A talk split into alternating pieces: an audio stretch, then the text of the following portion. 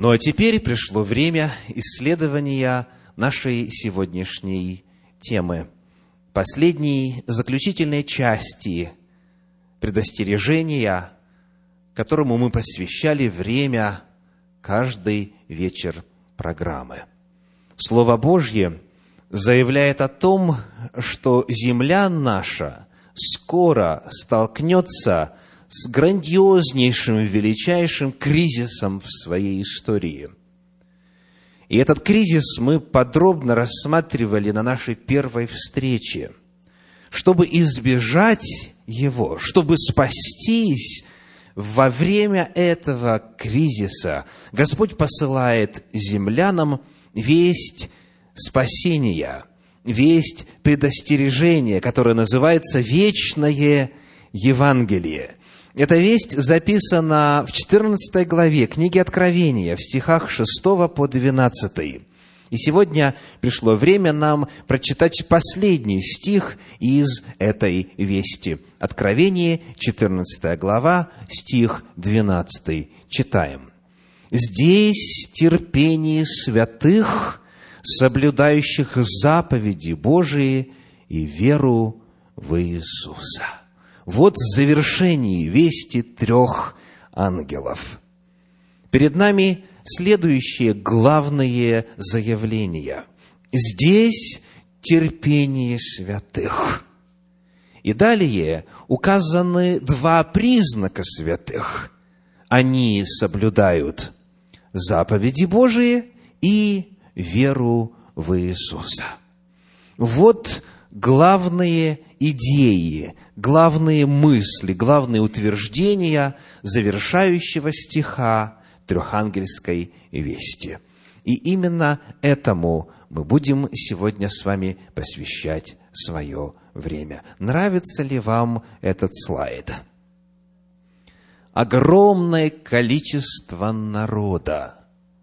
В правом верхнем углу что-то светлое приближается, и Библия сообщает нам о том, что все жители земли, без исключения, каждый живущий, должен будет сделать выбор – Слово Божье говорит о том, что накануне пришествия Иисуса Христа произойдет разделение масштабного характера среди жителей нашей планеты. Все будут разделены только лишь на две категории, только лишь на две группы – и вот как это разделение описывается непосредственно в 13 и 14 главах книги Откровения. В 13 главе 8 стих сообщает, Откровение 13, 8. «И поклонятся ему все живущие на земле, которых имена не записаны, не написаны в книге жизни у Агнца, закланного от создания мира. Этому зверю поклонятся все живущие на земле». Вот это первая категория.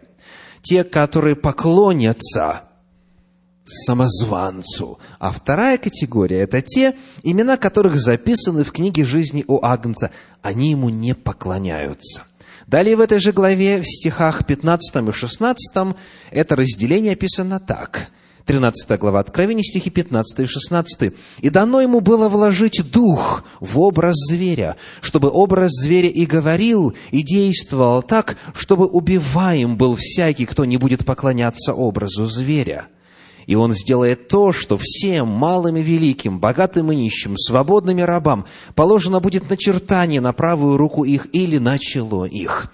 С одной стороны, у нас есть те, кто поклоняется образу зверя, принимает начертание или имя, или число имени его – и с другой стороны, есть группа тех, кто не будет поклоняться образу зверя, несмотря на экономическое давление и на угрозу потери жизни. Снова ярко две группы людей.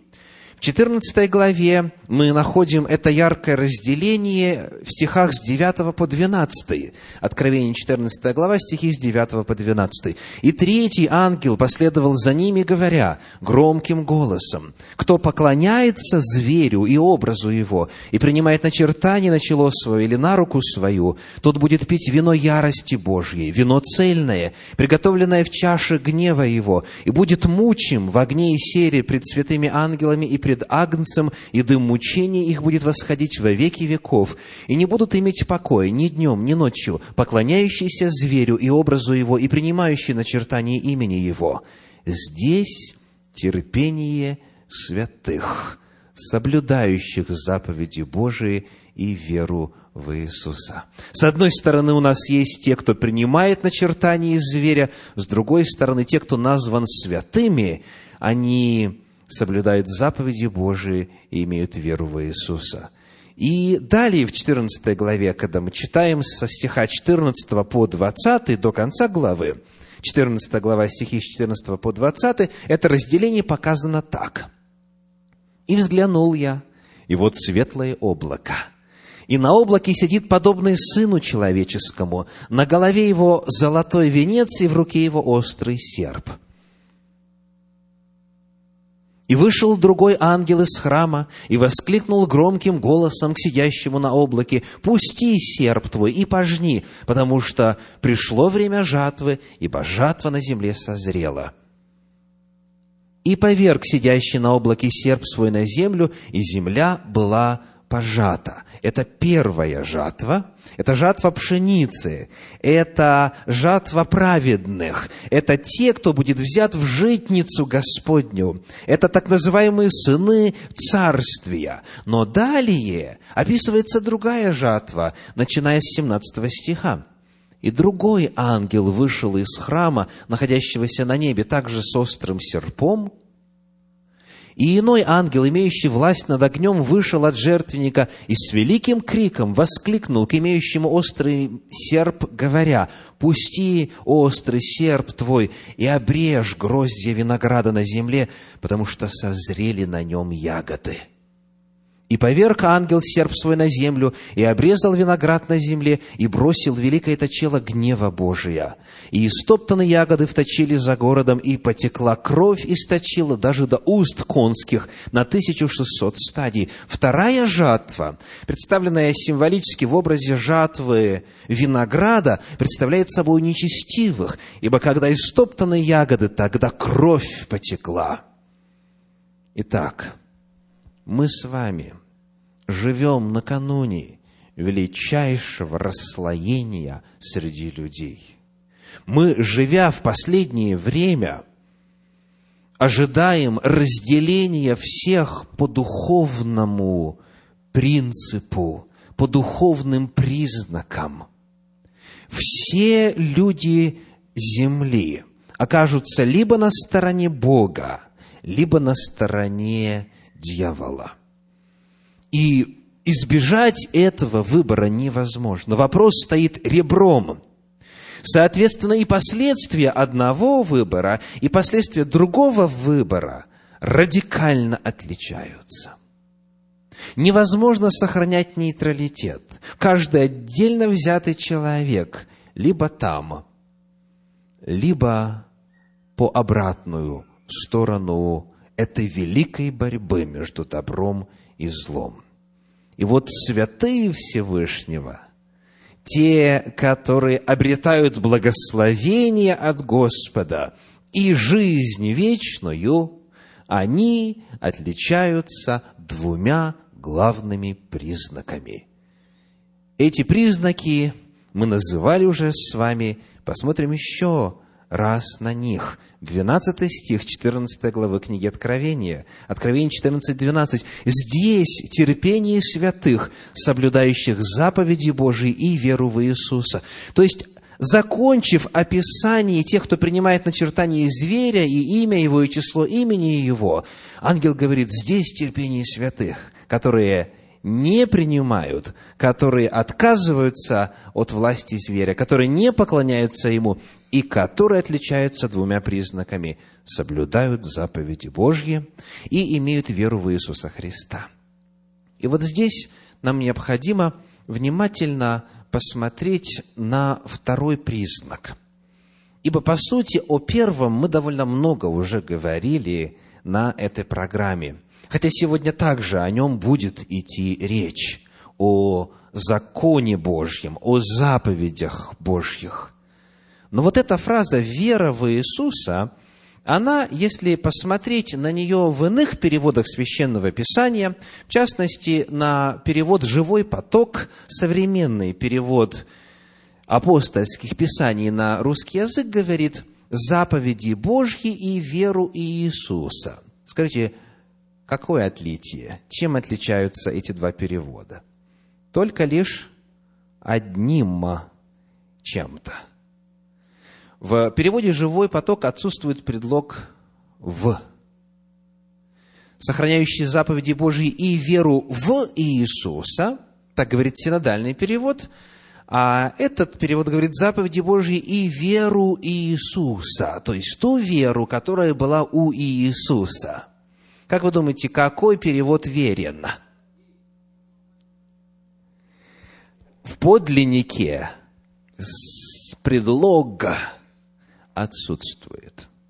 Оригинал греческий дословно говорит точно так же, слово в слово, как вы видите в переводе «Живой поток». Заповеди Божии и веру Иисуса.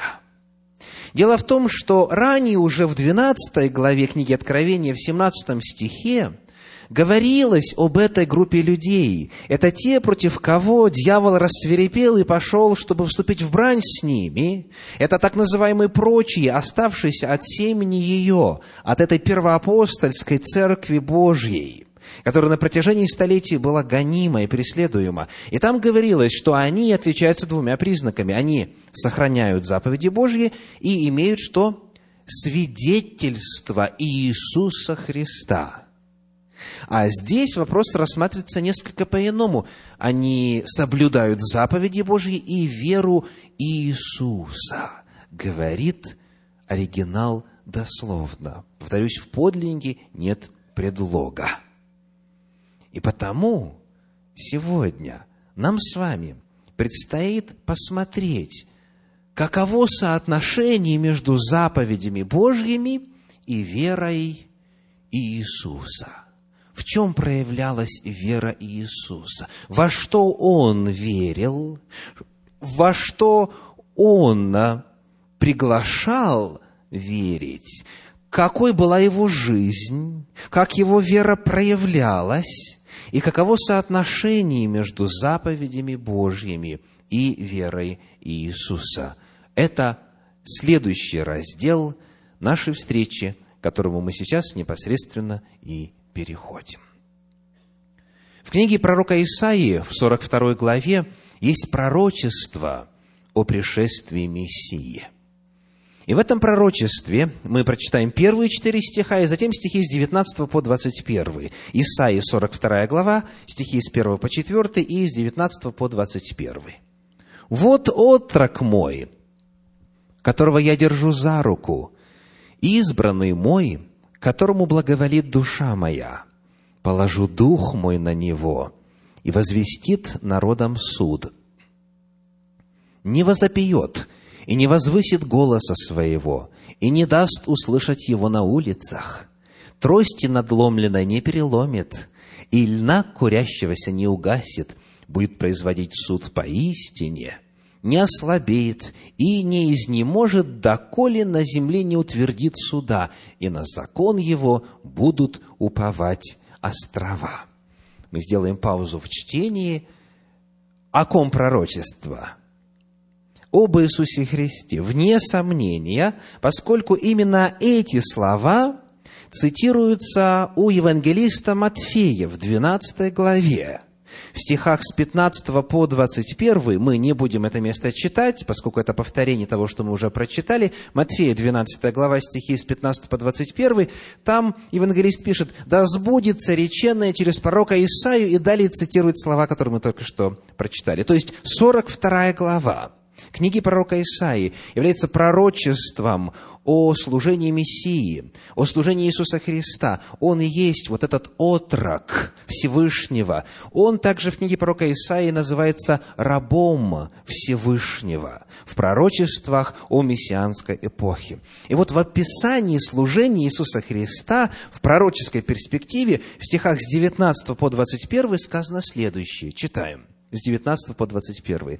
«Кто так слеп, как раб мой?» и глух, как вестник мой, мною посланный? Кто так слеп, как возлюбленный, так слеп, как раб Господа?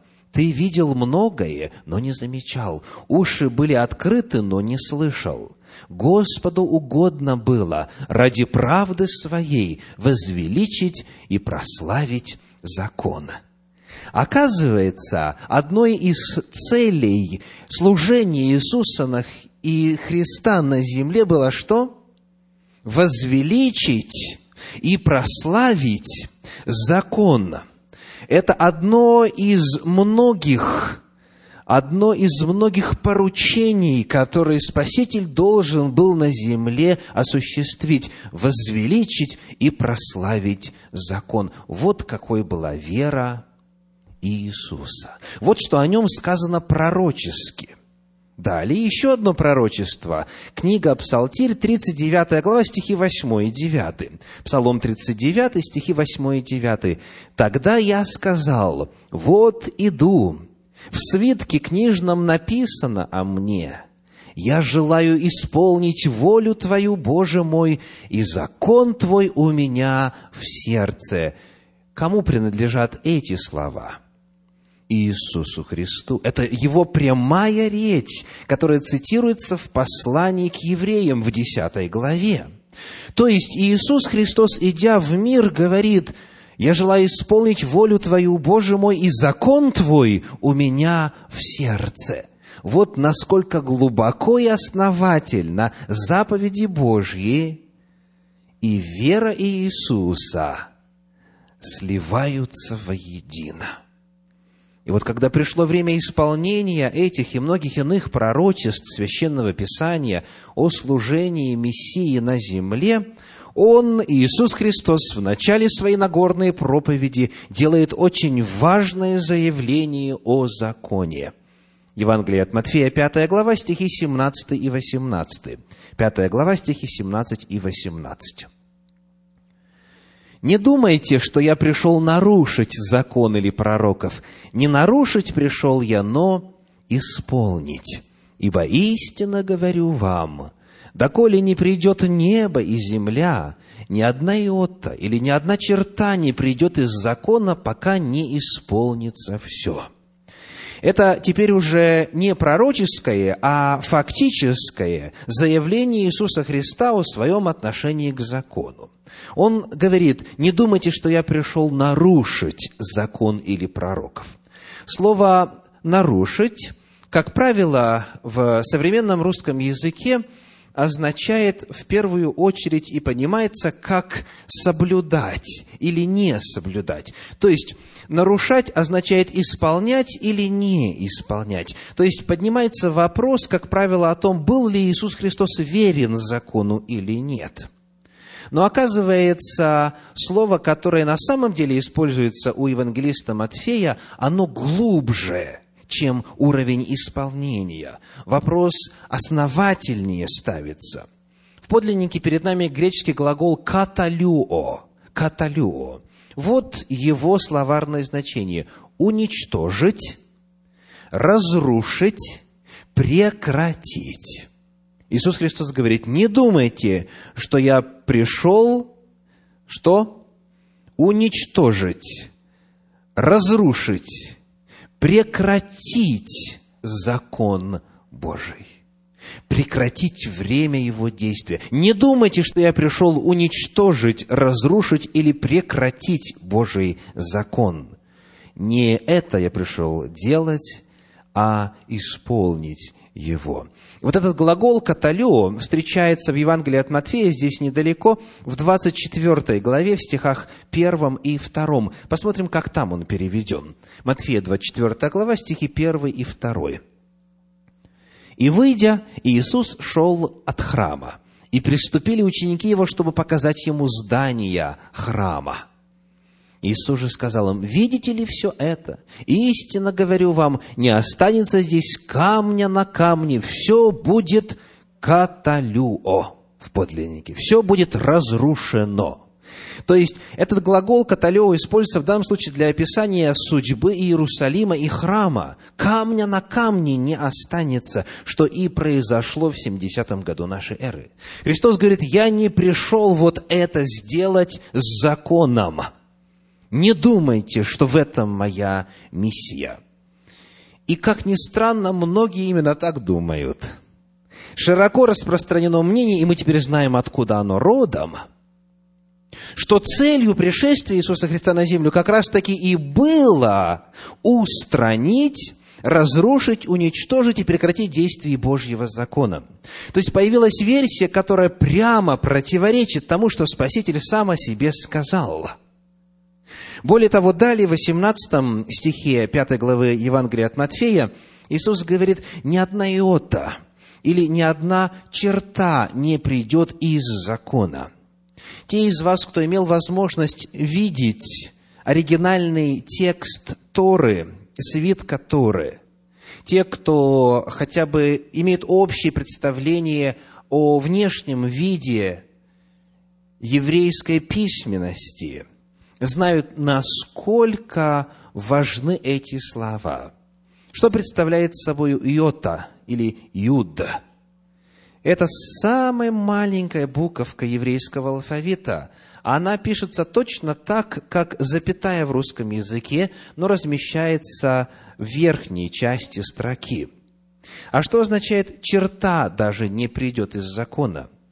Буквы еврейского алфавита, многие из них очень между собой схожи – и если чуть-чуть продлить дальше линию написания буквы, получается совершенно другой звук, совершенно другой смысл, совершенно другое слово. Или наоборот, если чуть-чуть не дописать что-то, хотя бы на несколько миллиметров, коренным образом может поменяться смысл.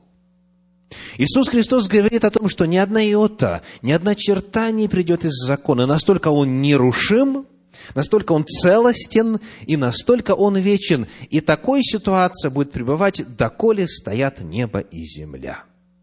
Чтобы проверить, действует ли сегодня закон или нет, в следующий раз, когда вы выйдете на улицу, посмотрите, небо стоит ли, земля стоит ли – значит и закон стоит. Если вдруг вы увидите, что и первого, и второго нет, значит тогда только можно сомневаться в вопросе статуса закона.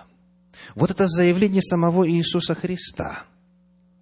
А теперь посмотрим на оценку его жизни, его служения апостолами, богодухновенными людьми, оставившими нам апостольские писания. В первом послании Петра во второй главе, в стихах 21 и 22 написано, 1 Петра, 2 глава, стихи 21 и 22.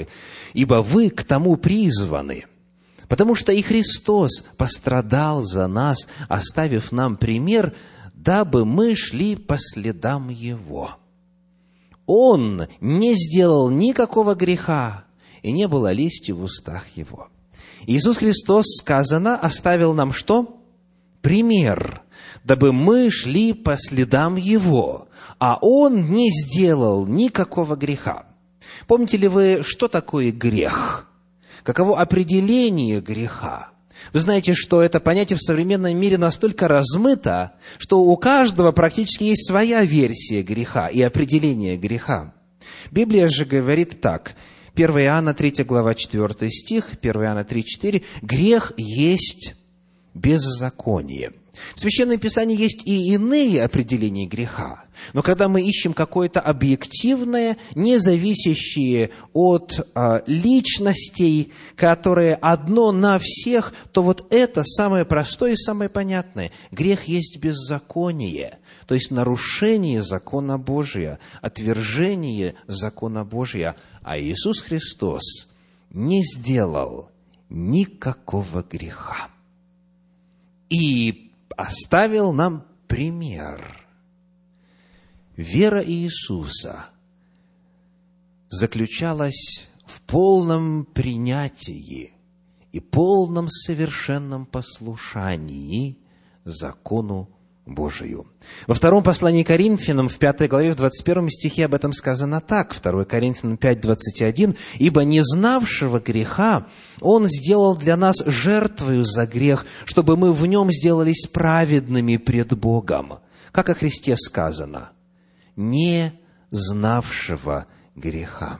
Он ни разу ни в чем не согрешил, ни разу ни в чем не нарушил закон Божий.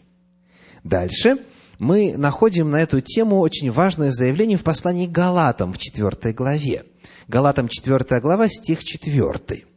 Но когда пришла полнота времени, Бог послал Сына Своего Единородного, который родился от жены, подчинился закону. Он во всем был послушен, он закон соблюдал. Итак, выясняя, что же такое вера Иисуса, во что Он верил, как Его вера проявлялась, ибо известно, что вера без дел мертва, как Он жил, каково Его отношение к закону Божию, мы находим, что Он полностью в совершенстве, во всей полноте Божьей заповеди исполнил. Но оказывается, это даже еще и не вся история на эту тему в апостольских писаниях.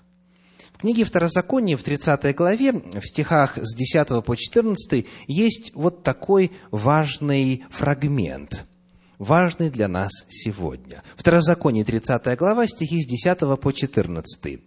«Если будешь слушать гласа Господа Бога твоего, соблюдая и исполняя все заповеди Его, и постановления Его, и законы Его написаны всей книге закона, и если обратишься Господу Богу твоему всем сердцем твоим и всей душою твоею, ибо заповедь сия, которую я заповедую тебе сегодня, не недоступна и не далека – она не на небе, чтобы можно было говорить, кто взошел бы для нас на небо и принес бы ее нам, и дал бы нам услышать ее, и мы исполнили бы ее.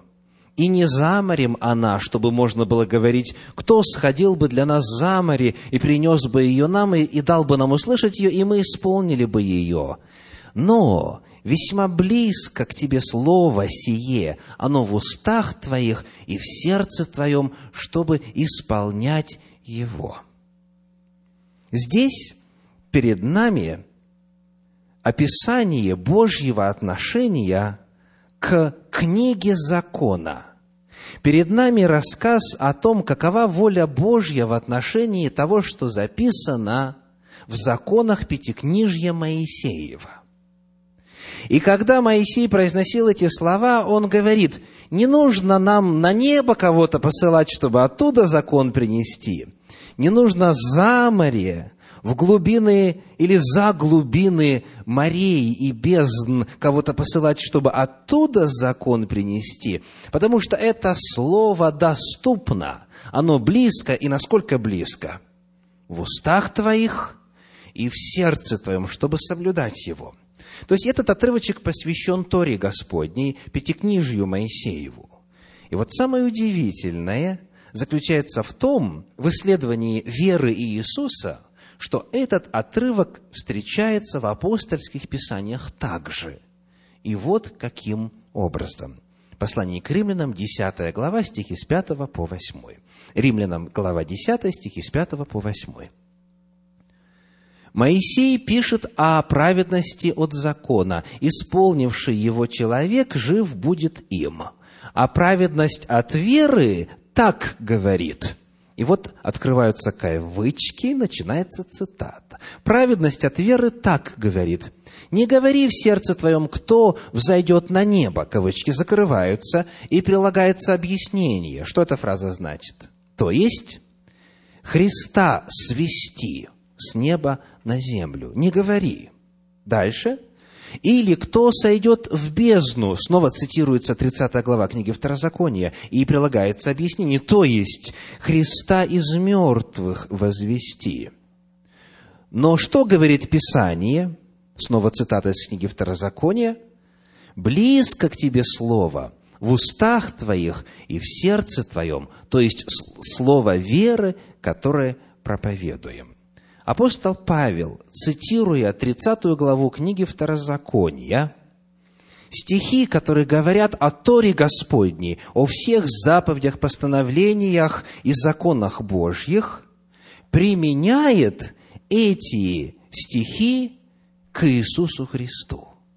Там, где Моисей говорит, что Тору не нужно с небес не заводить, Павел говорит, Христа не нужно с небес не заводить. Почему? Потому что он сам пришел.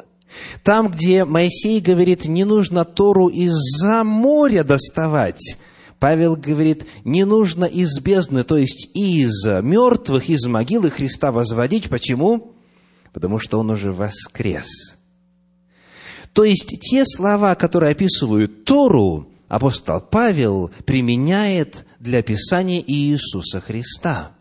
Таким образом, трудно сегодня нам с вами пропустить следующий очень важный вывод.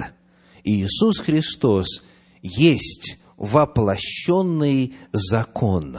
Сказать, что закон не нужно с неба на землю не сводить, или же сказать, что Христа не нужно с небес сводить, значит сказать одно и то же.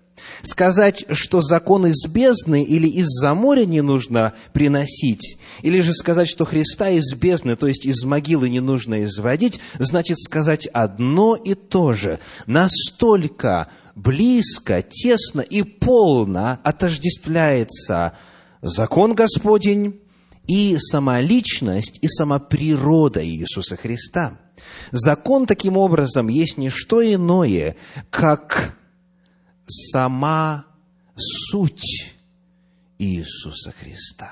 Иисус Христос, в свою очередь, есть не что иное, как само воплощение, реализация и овеществление Божьего закона. Потому и мысли не может быть о том, чтобы Иисус Христос – нарушил хотя бы одну заповедь закона Божия. Он и есть закон, он и есть воплощенная Тора. Вот библейская истина о соотношении заповедей Божьих и веры Иисуса Христа. Тем не менее, несмотря на эти ясные заявления, и пророческие, и фактически в устах Иисуса Христа, и у апостолов, которые оценивали его служение спустя десятилетия, находится, тем не менее, странным образом среди современных верующих те, кто утверждает, что Христос все же закон нарушал. Приходилось ли вам слышать такие обвинения в адрес Христа? Кому приходилось? Можете руку поднять? Вот это да! А как же это возможно? Как же это возможно, чтобы ясные, четкие, понятные слова священного писания исказить до прямо противоположных? Ответ мы знаем только лишь в контексте изучения трехангельской вести. Великая блудница – церковь-отступница, и дочери ее, произошедшие от нее, упоены вином блудодеяния, вином лжеучения. И когда мы искали с вами объяснение этим символам в Священном Писании, мы обратили внимание на три действия вина согласно Библии непосредственно. Во-первых, он делает грех легким – Глаза твои будут смотреть на чужих жен, и сердце твое заговорит развратное. То, что человек делает в состоянии алкогольного опьянения, те грехи и мерзости, которые он совершает, он никогда не сделает, будучи трезвым. Во-вторых, сказано, что? Как действует алкоголь, легкость греха, Во-вторых, невменяемость. И ты будешь как спящий наверху мачты, и скажешь, били меня, мне не было больно, толкали меня, я не чувствовал. Невменяемость. То есть человек не реагирует адекватно на реалии вокруг. И третье, может быть, самое страшное, это зависимость. Потому что сказано, когда проснусь, буду искать того же. Вот люди, вкусившие этого духовного вина Вавилона, этого духовного блуда, они живут с затуманенным разумом. И происходит то, что пророк Исаия красноречиво описал, когда подают книгу, умеющему читать, пророческую книгу, он говорит, она запечатана. Подают другому, он говорит, я не умею читать. И в результате вместо Слова Божия многие живут человеческими традициями и всевозможными измышлениями. Вавилон напоил всю землю вином своего блудодеяния. Но, тем не менее, нам нужно с вами все-таки, по крайней мере, для самих себя знать, как примирить вот эти ясные заявления Слова Божьего о том, что Иисус Христос и вера Его полностью была тождественна закону Божию, и случаи, где вроде бы Он закон Божий нарушает. Эти истины Священного Писания, эти описания Слова Божия, они никак не могут друг другу противоречить, если мы верим, что все Писание богодухновенно, не правда ли? Потому посмотрим хотя бы на несколько примеров, на примере которых можно будет посмотреть, как решать эти так называемые сложности в принципе. Вот одно из обвинений, которое звучало в адрес группы Иисуса Христа и учеников. Евангелие от Марка, 2 глава, стихи 23, 24, 27 и 28. 2 глава, стихи 23, 24, 27, 28. И случилось ему в субботу проходить засеянными полями, и ученики его дорогою начали срывать колосья. И фарисеи сказали ему, смотри, что они делают в субботу, чего не должно делать. И сказал им, суббота для человека, а не человек для субботы. Посему Сын Человеческий есть Господин и субботы. Есть мнение, что здесь пример отмены Иисусом Христом закона. Потому что считается, что ученики заповедь о субботе нарушили, а Иисус Христос сказал, не беспокойтесь, потому что суббота для человека. И вывод делается такой. Раз Сын человеческий господин из субботы, то, соответственно, в субботу можно делать все, что хочешь, раз она для тебя дана, для твоего пользования. Скажите, Верно ли то, что ученики здесь нарушили заповедь о субботе? Какая заповедь была нарушена? Давайте посмотрим, какой стих приводят в попытке объяснения этого обвинения в адрес учеников. Книга Исход, 34 глава, 21 стих. Исход 34, 21. «Шесть дней работай, а в седьмой день покойся. Покойся и во время посева, и жатвы. То есть, вне зависимости от, того, насколько горячая пора, насколько срочные дела, если пришел субботний день, покойся. Будь в состоянии особых взаимоотношений с Господом, получая от Господа благословение в день субботний. Вот что говорит заповедь. И здесь упоминается жатва. И потому обвинение должно быть в том, что ученики здесь нарушали запрет на жатву в день субботний. Можно ли с таким мнением согласиться? Собирали ли они жатву? Что они делали? Сказано, они были голодны и настолько, что брали колосья, растирали их в своих руках. Это, ну, мы, кстати, один уже шаг пропустили. Первое, когда они срывали, это э, часто объясняется как нарушение заповеди на то, чтобы сжинать. Потом они растирали в руках это нарушение заповеди обмолачивать зерна. Потом они клали это зерно сырое в ротовую полость и, пережевывая, нарушали еще одну заповедь.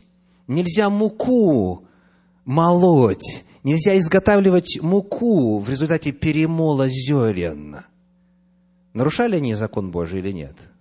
Нет, нет в Торе нигде запрета есть в субботу – нет нигде в законе Божьем заповеди о том, что вы не можете воспользоваться тем, что уже выросло, и съесть для утоления своей нужды. Сейчас жатва – это процесс заготовки. Жатва – это процесс заботы о будущем. Это значит вкладывать время и силы в то, чтобы были запасы. Ученики здесь не нарушали закон Божий это обвинение было надуманным, но оно было веским с точки зрения иудейской традиции. То есть в действительности, если мы посмотрим с вами на законы о субботе, которые были приняты сверх запретов, данных непосредственно в Библии, то да, ученики делали то, что не должно делать. Но в Библии ни в Торе, ни в пророческих писаниях нет такой заповеди. Потому изначальная предпосылка о том, что здесь у нас факт нарушения субботы, она неверна. И еще есть один очень важный момент в 27 стихе, который, к сожалению, в синодальном переводе упущен. Одно слово – у нас сказано «суббота для человека», а не «человек для субботы». И это можно понять как просто вопрос целевого назначения. Человек для субботы или суббота для человека. Но пропущен очень важный глагол. В подлиннике в греческом это глагол «гиномай». Вот как этот стих переводится российским библейским обществом в современном переводе. «Суббота создана» для человека, а не человек для субботы. Какое слово пропущено?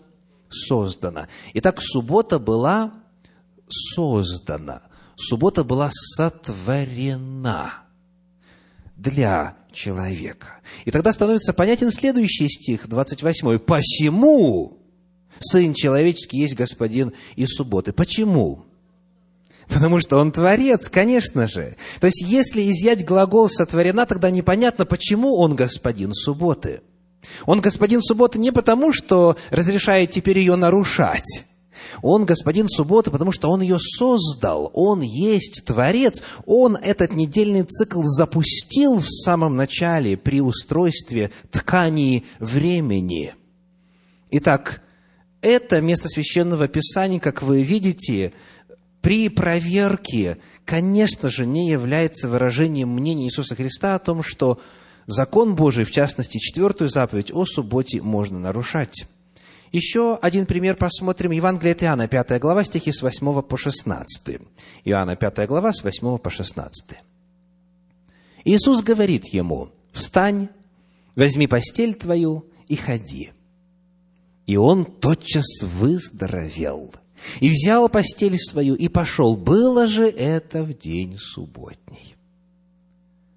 Посему иудеи говорили исцеленному, «Сегодня суббота, не должно тебе брать постели». Он отвечал им, «Кто меня исцелил, тот мне сказал, возьми постель твою и ходи». Его спросили, кто тот человек, который сказал тебе, возьми постель твою и ходи? Исцеленный же не знал, кто он, ибо Иисус скрылся в народе, бывшем на том месте. Потом Иисус встретил его в храме и сказал ему, «Вот ты выздоровел, не греши больше, чтобы не случилось с тобой чего хуже». Человек сей пошел и объявил иудеям, и что исцеливший его есть Иисус. И стали иудеи гнать Иисуса – и искали убить его за то, что он делал такие дела в субботу. Итак, здесь два дела. Исцеление человека немощного, который лежал долгие годы, ожидая исцеления от Господа. И второе дело какое? Взял постель. Значит, как вы думаете, какого размера была эта постель? Э, американцы бы спросили, was it king size, or queen size, or twin? Какого была размера эта постель? Это была подстилка. Постель, о которой там э, рассказывается, это, ну, грубо говоря, толстое одеяло. Это не представляет собой в физическом отношении никакой нагрузки. Так вот, вопрос – Какая заповедь была нарушена? Какая заповедь была нарушена? Посмотрим на два отрывочка из апостольских, то есть в данном случае из пророческих писаний. Во-первых, книга пророка Иеремии, 17 глава, стихи с 21 по 27. Иеремия, 17 глава, с 21 по 27. «Так говорит Господь, берегите души свои и не носите нож в день субботний» и не вносите их воротами иерусалимскими, и не выносите нож из домов ваших в день субботний, и не занимайтесь никакой работою, но светите день субботний так, как я заповедал отцам вашим которые, впрочем, не послушались и не преклонили ухо своего, но сделали жестоковыйными, чтобы не слушать и не принимать наставления. И если вы послушаете меня в том, говорит Господь, чтобы не носить нож воротами сего города в день субботний, и чтобы святить субботу, не занимаясь в этот день никакой работою, то воротами всего города будут входить цари и князья, сидящие на престоле Давида, ездящие на колесницах и на конях. Они и князья их, иудеи, и жители Иерусалима, и город сей будет обитаем вечно и будут приходить из городов иудейских, из окрестностей Иерусалима, из земли Вениаминовой, из равнины, из гор и с юга, и приносить все сожжения и жертву, и хлебное приношение, и ливан, и благодарственные жертвы в Дом Господень. А если не послушаете меня в том, чтобы святить день субботний, и не носить нож, входя в ворота Иерусалима в день субботний, то вожгу огонь в воротах его, и он пожжет чертоги Иерусалима и не погаснет.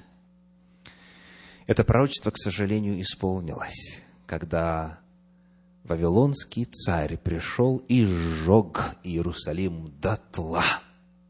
Это описывается в 36-й последней книге, второй книге царств, в 36 главе второй книги, в данном случае Паралипоменон. Это пророчество исполнилось. Вопрос. Какой запрет здесь есть?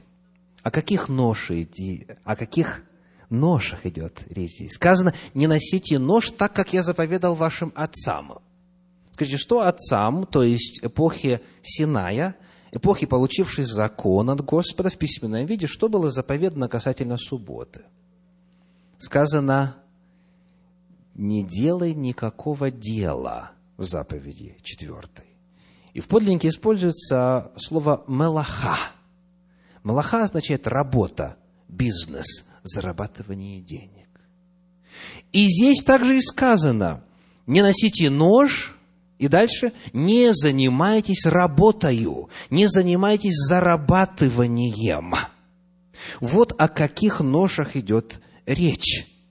И дальше это еще яснее становится, когда мы читаем с вами 13 главу книги Неемии или Неемии. Неемии, 13 глава, стихи с 15 по 19. 13 глава, стихи с 15 по 19. «В те дни я увидел в Иудее, что в субботу топчат точила, возят снопы и навьючивают ослов вином, виноградом, смоквами и всяким грузом, и отвозят в субботний день в Иерусалим. И я строго выговорил им в тот же день, когда они что делали? Продавали съестное. Дальше. И тирене жили в Иудее, и привозили рыбу и всякий товар, и продавали в субботу жителям Иудеи и в Иерусалиме. И я сделал выговор знатнейшим из иудеев и сказал им, зачем вы делаете такое зло и оскверняете день субботний? Не так ли поступали отцы ваши, и зато Бог наш навел на нас и на город сей все это бедствие, а вы увеличиваете гнев его на Израиля, оскверняя субботу.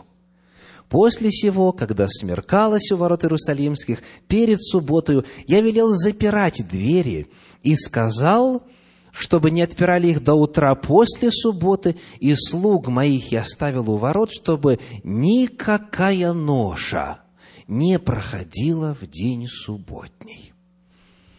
Перед нами использование того же термина «ноша» и Неемия, который совершал служение для народа Божия в пост вавилонскую эпоху, после вавилонского плена, ссылается на опыт поколения накануне Вавилона и говорит, ваши отцы вот таким образом субботний день оскверняли, и за это Господь принес бедствие. И вы теперь это повторяете. И потому запрет был точно такой же, чтобы никакая ноша не проходила. Ноша какого свойства?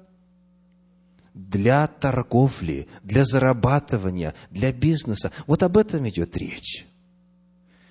В законе Божьем, в пророческих писаниях нет запрета на ношение нож как таковых.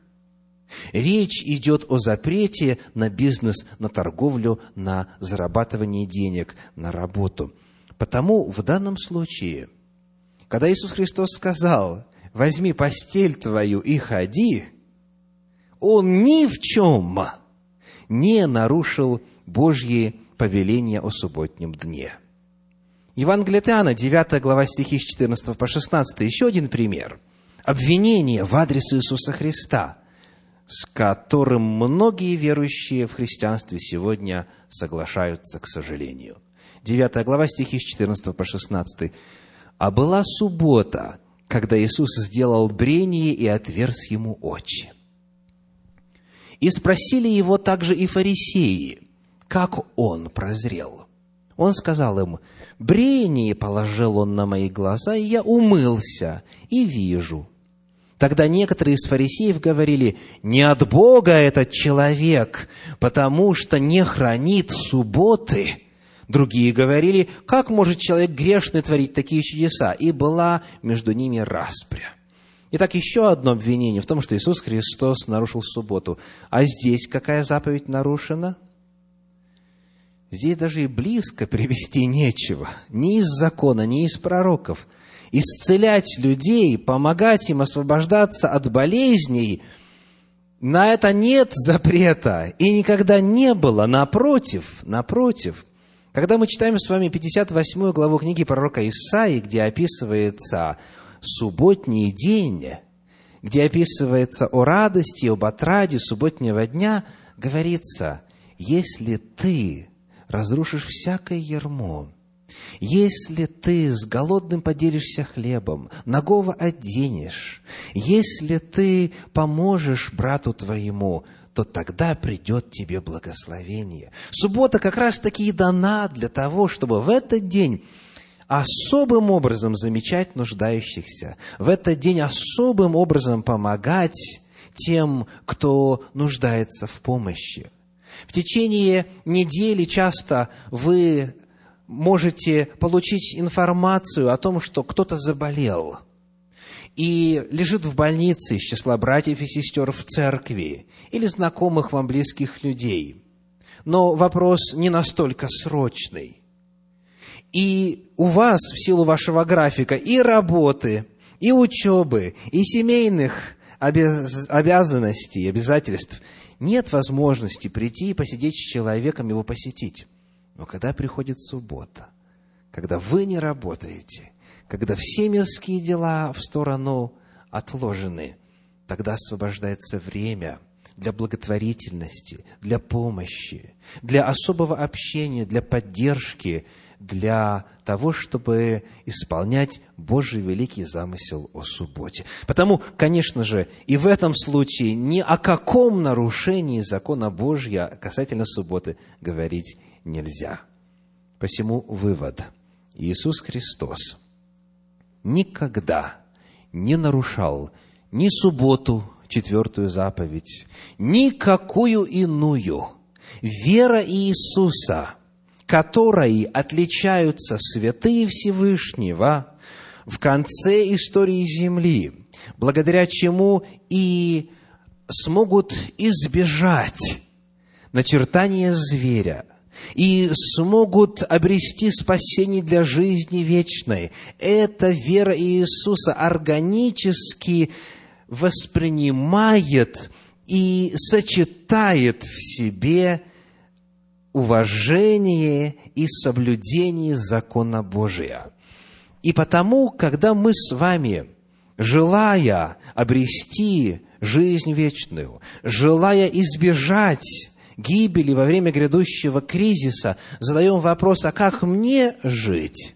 А как мне поступать? Как мне лично и семье моей, и детям моим, внукам моим и так далее удостовериться в том, что я не приму начертание зверя? Когда мы задаем вопрос о том, как оказаться в числе вот этих святых Всевышнего, которые соблюдают заповеди Божьи и веру Иисуса, всякий раз, когда мы с вами задаем этот вопрос, спросите себя, что сделал бы Иисус Христос? Каким было его отношение к закону Божью? В качестве примера, какой день недели светил Иисус? Субботу. Есть в этом сомнение? Какой день недели он посвящал посещению синагоги, исследованию Слова Божьего там, проповеди там? Какой день недели он посвящал благотворительности больше, чем любой другой? Суббота. В Евангелиях описано семь случаев особых исцелений, поименно описанных, так подробно, как никакие другие, именно в день субботний совершенные. Иисус Христос всегда помогал людям, всегда людям приносил радость и счастье и восстановление, но в субботу особенно. Потому, если человек желает устоять во время последнего кризиса, когда он задает вопрос, как это сделать, ответ заповеди Божьи и вера Иисуса. И Иисус Христос является для нас образцом. Какой день недели светил Иисус? Вот такой же и должны светить мы. В качестве еще примера, поклонялся ли Иисус Христос изображениям? Конечно же нет. Он был уверен второй заповеди, которая говорит, не делай себе кумира и никакого изображения. Не служи им и не поклоняйся им – Возвращал ли Иисус Христос десятину?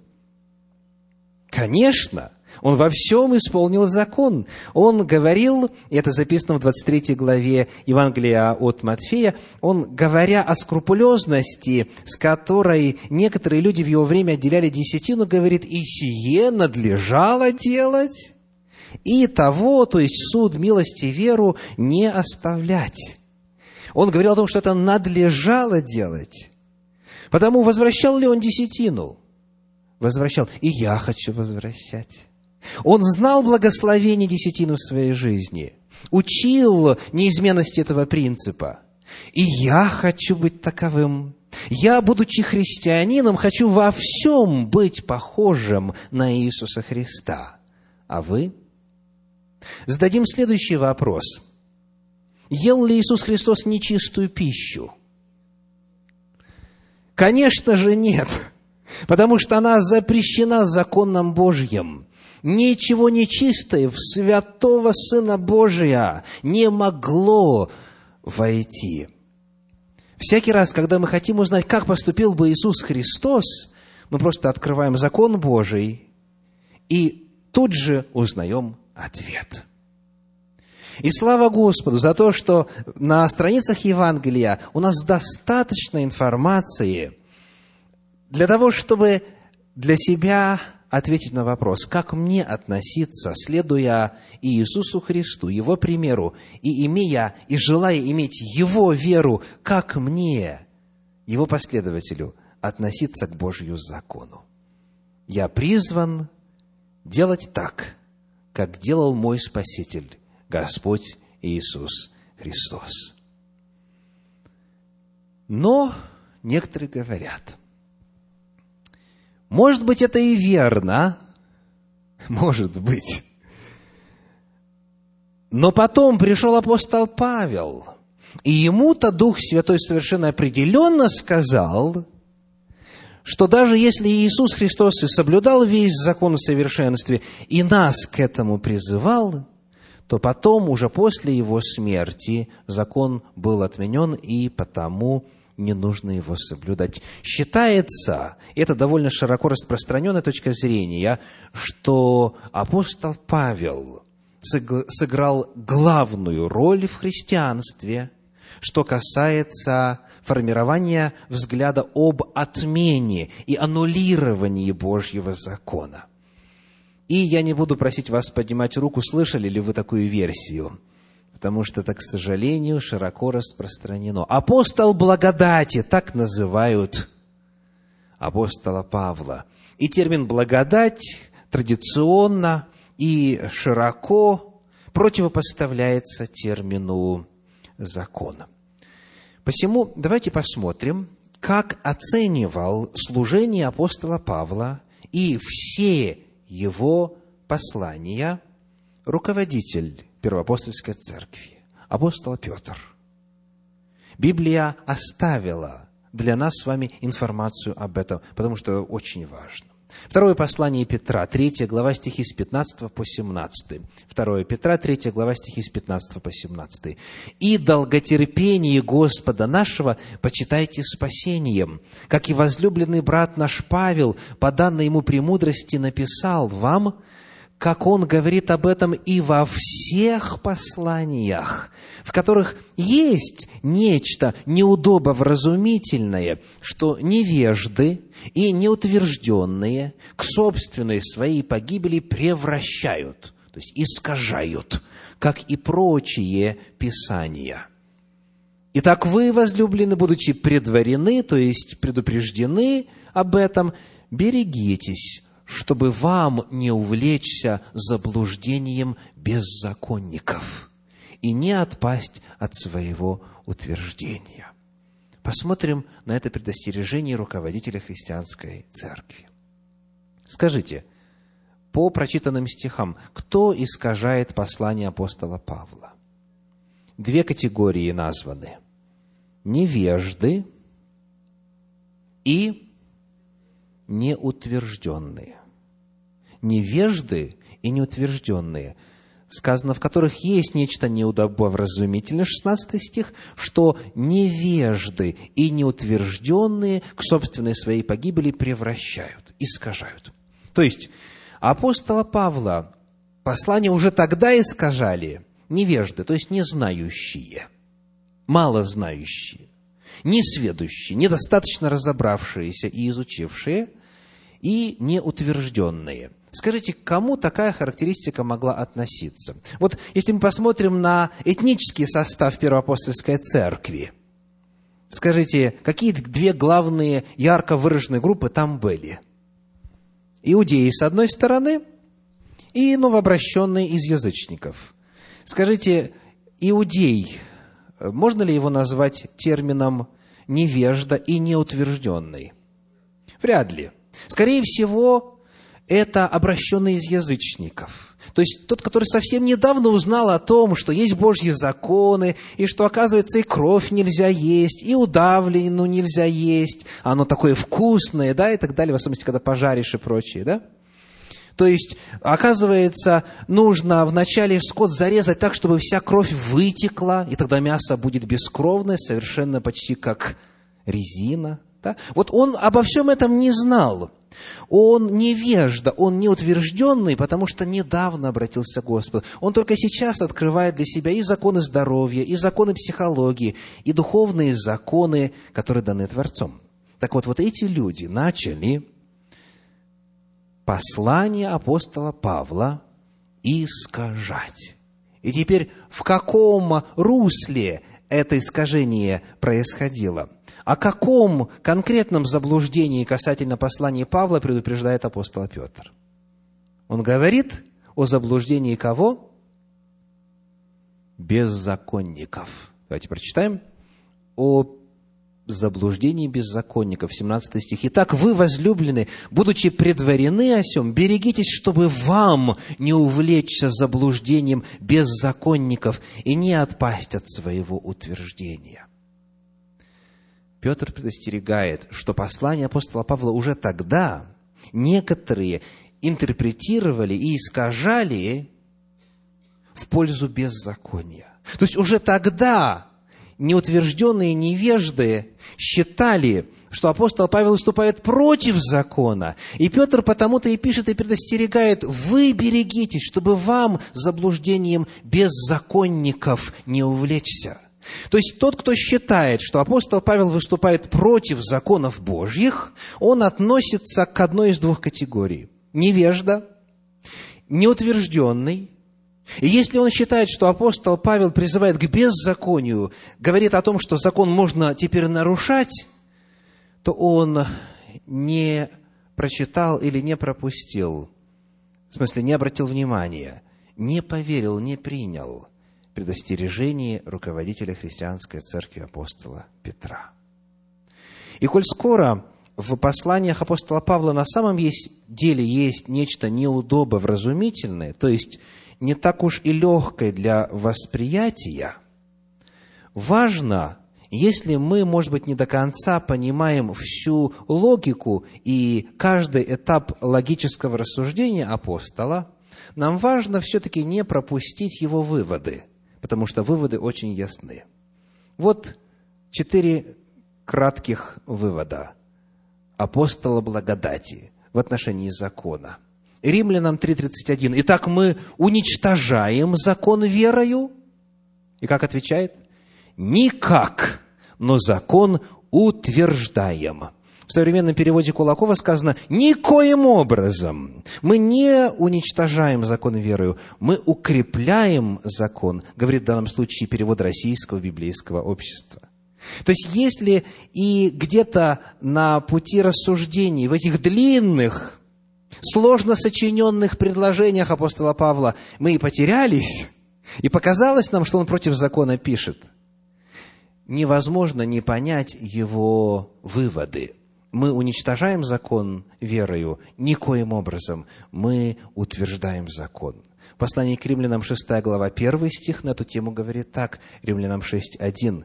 «Что же скажем, оставаться ли нам в грехе, то есть в беззаконии, в нарушении закона, чтобы умножилась благодать? Никак». Римлянам 6.15 говорит, 15 стих, «Что же, станем ли грешить, потому что мы не под законом, а под благодатью?» Никак. И Галатам 3.21, 3.21. Итак, закон противен обетованиям Божьим, то есть Евангелию? Никак. Апостол Петр предостерег своих читателей и предостерегает нас сегодня, что апостола Павла нельзя трактовать как утверждение об отмене закона. Сегодня мы с вами завершаем исследование вести трех ангелов. Это весть, которая звучит по лицу всей земли, и которую каждый должен услышать, ибо ангел несет ее всякому народу и племени, и языку, и колену. Эта весть говорит о том, что в самом конце нужно будет каждому сделать особый выбор – Господь предостерегает нас об обмане, о фальсификации, о заблуждении. И Он делает это для того, чтобы спасти нас. Всякий, кто избрал служение Иисусу Христу, всякий, кто зовется Его именем, должен услышать любящий призыв Господа, любящий призыв Иисуса Христа. Евангелие от Иоанна, 12 глава, 26 стих. Иоанна 12, 26 кто мне служит, мне да последует. И где я, там и слуга мой будет. И кто мне служит, того почтит Отец мой. Что значит фраза «мне да последует»? Значит, пусть делает то же, что делал я. Кто мне служит, пусть следует моему примеру. И тогда, где я, там и он будет. Всякий, кто желает быть в Царстве Божьем, где сейчас Иисус Христос, он должен следовать примеру Иисуса Христа, то есть поступать так, как Он поступал, как мы читали у апостола Петра. В 14 главе Евангелия Иоанна, 15 стих, содержит еще один призыв любящего Господа нашего Христа Иисуса. Иоанна 14, 15. «Если любите Меня, соблюдите Мои заповеди. И вы знаете, Что значит фраза «мои заповеди»? Это закон Божий, который был сутью природы Иисуса Христа. Не думайте, что я пришел разрушить или отменить его, сказал Спаситель. Если вы любите меня, если вы любите Иисуса Христа, дорогие, если вы Его любите, соблюдите Его заповеди. В книге Первое послание Иоанна, в пятой главе, в третьем стихе, об этом говорится так, 1 Иоанна 5, 3. «Ибо это есть любовь к Богу, чтобы мы соблюдали заповеди Его, и заповеди Его не тяжкие». Это в действительности радость и благословение, и долголетие, и полнота жизни – Откровение 14 глава 4 стих описывает особую группу людей. Откровение 14.4. Это те, которые не осквернились женами, ибо они девственники. Это те, которые следуют за Агнцем, куда бы он ни пошел. Вот наш идеал с вами. Всякий, кто жаждет спасения во Христе Иисусе, он должен следовать за Агнцем, куда бы он ни пошел. Следовать по стопам Его. И для того, чтобы это делать, для того, чтобы это быть в состоянии сделать, важно помнить, что неизбежным будет разделение. Церкви будут разделяться, изгонят вас из синагог, изгонят вас из церквей, откажутся от вас родственники, друзья, члены семьи, самые близкие люди, уволят вас с работы. И даже лишив экономической деятельности, возможности покупать и продавать прежде, потом захотят жизнь вашу отнять. Вот что грядет.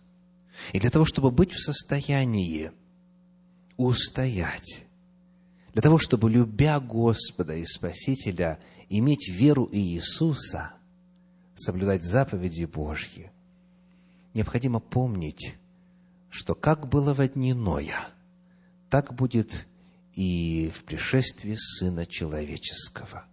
Евангелие от Матфея, 24 глава, стихи с 37 по 41 говорят, с 37 по 41. «Но как было во дни Ноя, так будет и в пришествии Сына Человеческого. Ибо как во дни перед потопом ели, пили, женились и выходили замуж до того дня, как вошел Ной в ковчег, и не думали, не думали, пока не пришел потоп и не истребил всех, так будет и пришествие Сына Человеческого. Тогда будут двое на поле, один берется, а другой оставляется. Две мелющие в жерновах, одна берется, а другая оставляются. Как было в дни Ноя, тогда, когда перед э, гибелью допотопной цивилизации звучал призыв проповедника Божьей истины – спастись. Ной назван проповедником Божьим. Он предостерегал о грядущем потопе. Он приглашал людей одуматься, остановиться и вернуться к Богу. Но, к сожалению, только восемь человек спаслось. Точно так же будет при пришествии Сына Человеческого. Не в плане количества спасаемых, а в плане необходимости сделать выбор. И будет сказано, что двое работают на поле, один берется, другой оставляется. Я часто думаю о том, какой тяжелый выбор нужно было сделать невесткам Ноя. Бытие 7 глава 13 стих говорит о том, что в ковчег вошли Ной, его жена, затем его сыновья и три жены сынов его с ним – они должны были оставить своих братьев и сестер, своих отца и мать, всю свою семью, всех своих родных. Они должны были оставить для того, чтобы, приняв истину Божию, спастись.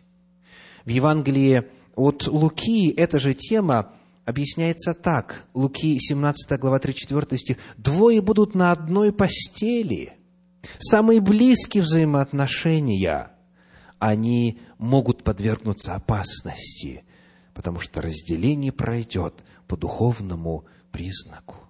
К сожалению, сегодня многие ради мужа, ради жены, ради детей, ради родных, ради знакомых, ради работы, ради церкви, ради похоронной страховки и так далее не откликаются на призыв Божий выйти из Вавилона, потому что им кажется, что тогда они станут изгоями. Им кажется, что это слишком тяжелый выбор.